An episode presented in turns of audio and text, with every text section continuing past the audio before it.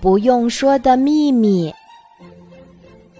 有些问题，河马小布只会问一次，但有的问题，他会问好多次。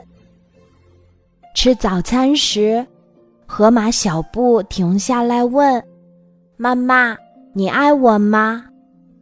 河马妈妈微笑着说：“当然啦，你是我最爱的宝贝，妈妈爱你。”河马小布跟着妈妈上街玩儿，他拉住了妈妈的衣角，一边撒娇一边问：“妈妈，你爱我吗？”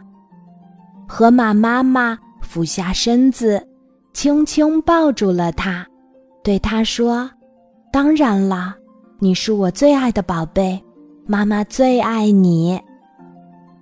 睡觉前，河马小布爬上妈妈的床，他甜甜的问：“妈妈，你爱我吗？”河马妈妈吻了吻小布的额头，对他说：“是的，宝贝，妈妈爱你。”有一次。河马妈妈正在准备晚餐，小布突然跑过来问：“妈妈，我不小心把草莓汁洒在地板上了，妈妈，你还爱我吗？”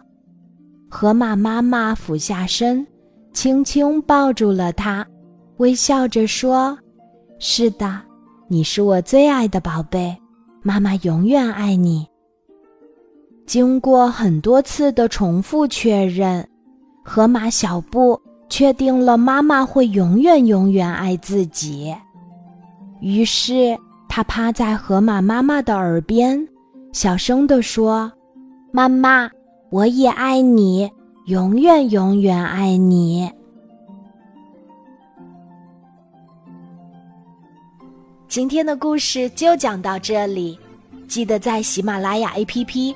搜索“晚安妈妈”，每天晚上八点，我都会在喜马拉雅等你，小宝贝，睡吧，晚安。